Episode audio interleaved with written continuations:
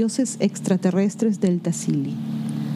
Existen unos inquietantes hallazgos realizados en un complejo de cavernas y oquedades situado en las regiones más inhóspitas y aisladas del desierto del Sahara. Me refiero a las imponentes pinturas rupestres del Tassili en Ajer, conocidas simplemente como Tassili. ¿Qué es lo que hace tan singular a estas pinturas? Desde el periodo paleolítico, el más antiguo de la historia humana, los primeros pobladores del mundo, nos llegaron innumerables dibujos, petroglifos, bajorrelieves y pinturas en los que se expresan sus pensamientos, deseos, conceptos religiosos y muy especialmente todo aquello que presenciaban o protagonizaban. Es común encontrarse a lo largo y lo ancho del globo con grabados que representan escenas de caza, fenómenos astronómicos y ceremonias nupciales. Pero en el Tassili se han encontrado pinturas con escenas totalmente fuera de lo usual y resulta difícil asignarles una identidad lógica y convencional. Estas pinturas fueron descubiertas hace más de 50 años por el arqueólogo francés Henry Lothy, quien se quedó atónito ante su posible significado. Y lo más importante, quiénes fueron los autores de los dibujos y en qué época los hicieron. ¿Simbolizan estas pinturas el posible encuentro con una raza desconocida? En realidad el asombro y la curiosidad de un experto como Lothy estaba totalmente justificado porque el mensaje dejado por los desaparecidos pintores del Tassili parece ir más allá del simbolismo religioso o de la fantasía artística.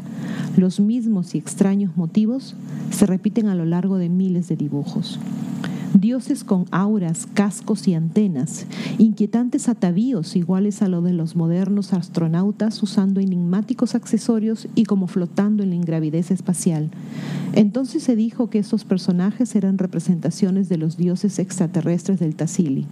El profesor Henry Lothe quedó tan impresionado con el espectáculo que se ofrecía a sus ojos que al dar a conocer sus hallazgos a nivel internacional no vaciló en calificar a una de las figuras como el gran dios de los marcianos. Años más tarde, Yuri Gagarin, cosmonauta soviético, el primer hombre en salir al espacio el 12 de abril de 1961, se haría retratar junto a esta pintura diciendo, ¿quién sabe? Tal vez él se me haya adelantado en viajar al espacio.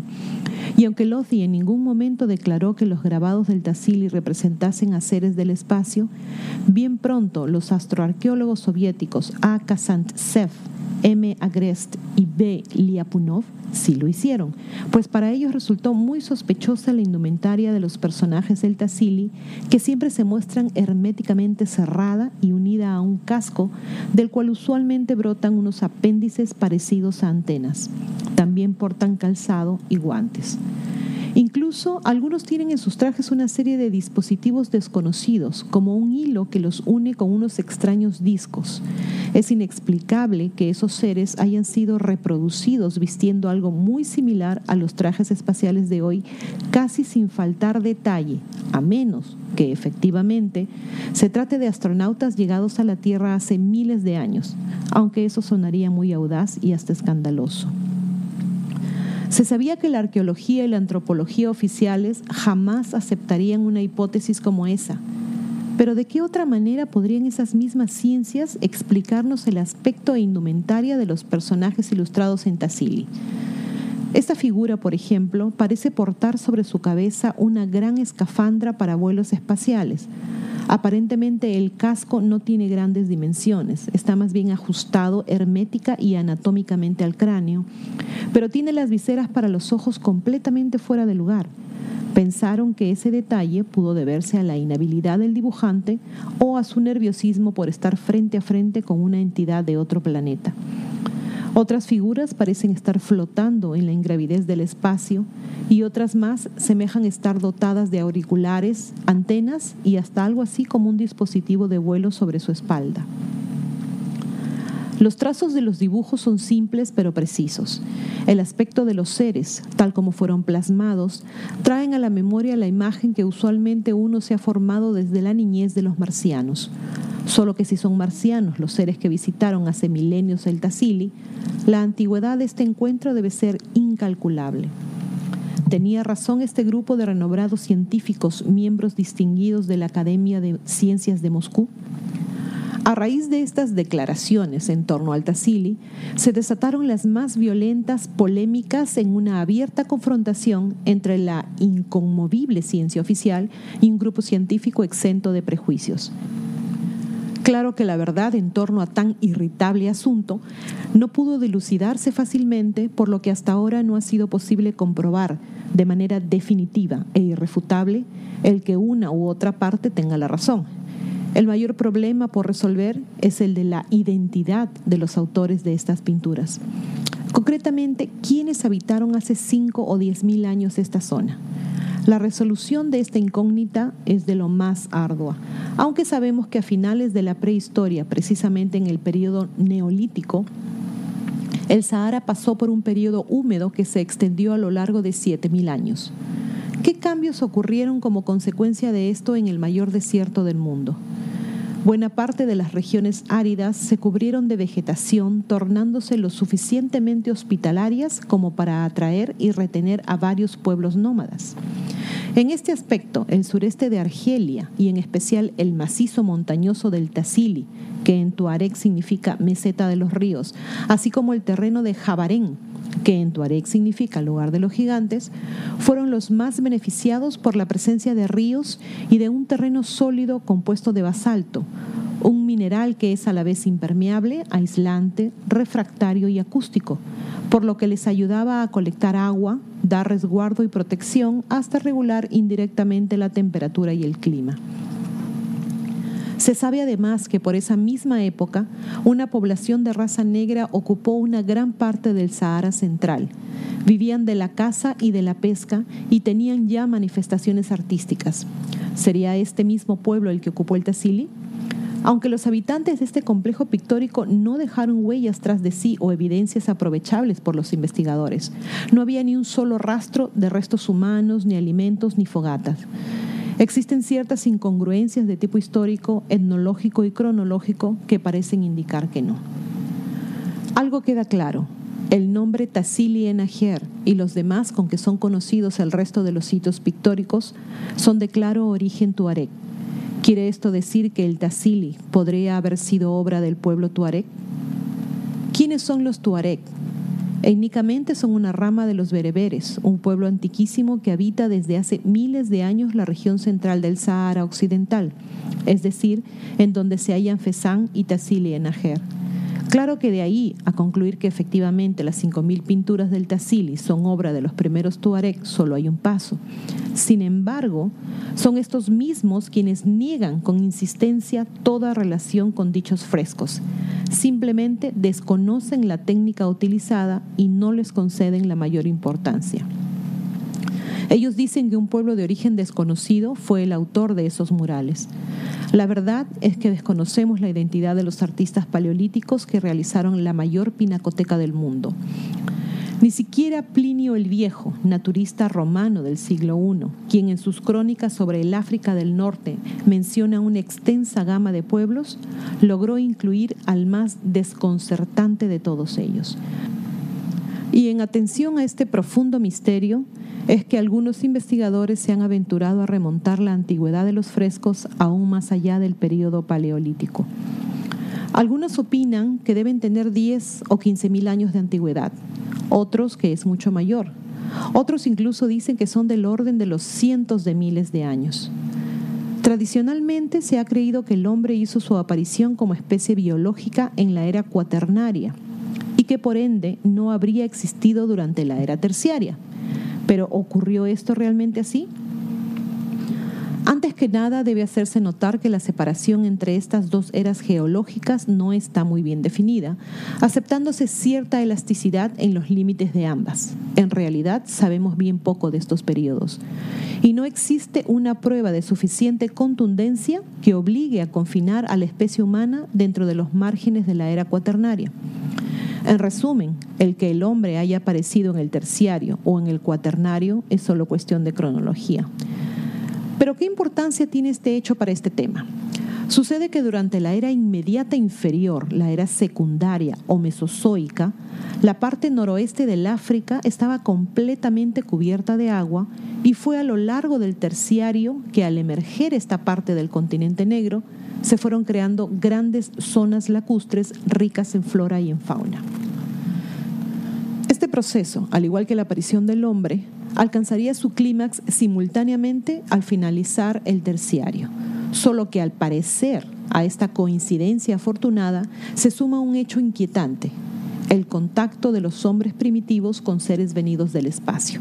Y decimos esto último no solamente apoyados en las evidencias pictóricas del Tassili, sino por un hecho muy importante.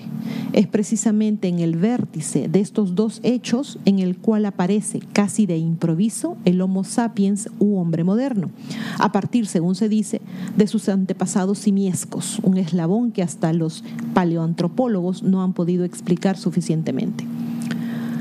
¿Cómo es que el Homo sapiens da de improviso el salto que los aleja de los primates y lo convierte en un hombre evolucionado e inteligente, prácticamente igual al hombre de nuestros días, cuyo máximo exponente fue el llamado hombre de Cromañón?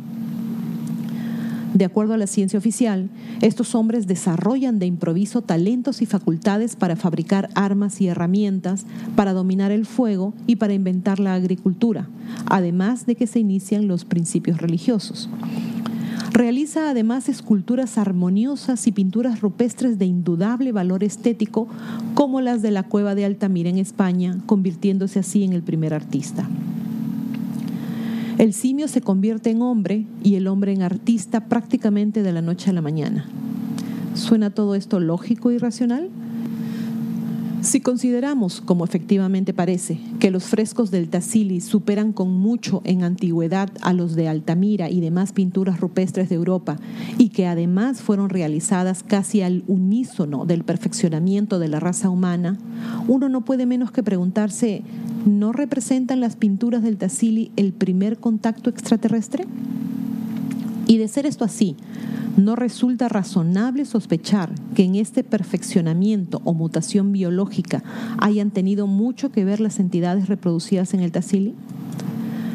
Como ya lo vimos, tres hechos de primera importancia se dan conjuntamente al final del terciario o principios del cuaternario, y de todos ellos, el más importante es sin duda la creación del hombre actual quien quizás no tan coincidentemente plasme en sus primeras obras de arte insólitas entidades con aspecto de astronautas que no obstante les resultan extrañamente familiares. ¿Es que acaso el eslabón perdido de la raza humana vino de otros mundos? Esta hipótesis, por increíble que pueda parecer, es la única capaz de llenar el vacío existente en la ciencia ortodoxa y explicar de una vez por todas la aparente coincidencia del surgimiento de una raza perfecta que deja tras de sí perturbadoras constancias de su contacto con dioses extraterrestres bajo la forma de miles y miles de pinturas rupestres en el lugar mismo del trascendental encuentro, el Tassili. El impacto, tanto biológico como sensorial del encuentro entre dos culturas completamente heterogéneas debió ser brutal, traduciéndose, entre otras cosas, en la realización de infinidad de dibujos con un mensaje por demás elocuente. No fue sino hasta 1967, fecha en que un grupo de investigadores españoles arribaron al Tassili, cuando se encontró lo que no tardó en ser considerado como la prueba definitiva. ¿En qué consistía esta prueba definitiva? Después de varias semanas de exploración, los integrantes de la expedición, Jorge Blaschke, Rafael Brancas y Julio Martínez, descubrieron en la parte sur de Jabarén un dibujo enteramente nuevo. ¿Qué tenía de extraordinario? El astronauta de la izquierda parece arrastrar o jalar, quizás contra su voluntad, a un grupo de mujeres hacia un objeto circular del cual surgen destellos difusos y de la cintura del astronauta parte un cordón que parece dirigirse hacia el objeto redondo, que muy bien podría tratarse de un extraterrestre en el acto de raptar y conducir a cuatro mujeres hacia su nave espacial. Este dibujo no hace sino corroborar la teoría de una hibridación o mestizaje con seres del espacio. Aparentemente el experimento genético se llevó a cabo con cuatro distintos tipos de hembras humanas, una adolescente, una puber, una gestante y una madre lactante. De hecho, este dibujo contiene la clave que explica a todos los otros. En efecto, La evidente diferenciación entre los cuatro tipos de mujeres se hace aún más ostensible al compararlas con la figura de la izquierda. A esta última figura no se le confiere naturaleza humana.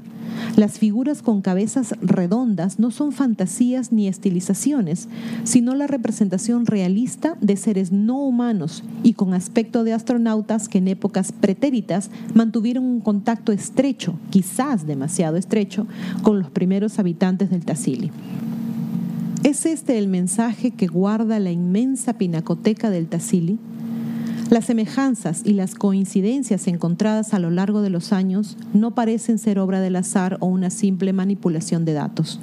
Y la evidencia encontrada por Blaschke, Brancas y Martínez se nos antoja no solo suficiente para explicar los hechos hasta aquí narrados, sino también para justificar la validez de tantos y tantos frescos repartidos por el mundo que aún aguardan una explicación.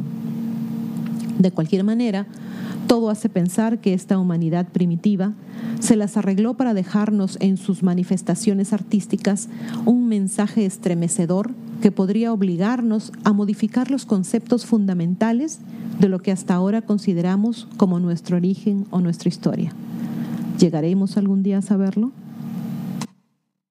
Por favor, suscríbanse a Ileana Historias en YouTube a Divulgación Total en YouTube y hagan clic en la campanita para recibir las notificaciones cuando subimos nuevos videos. Pongan sus pulgares arriba, hagan like y compartan los videos. Tampoco se olviden de seguir a Divulgación Total en Facebook, en Twitter y en divulgaciontotal.com. A pensar bonito.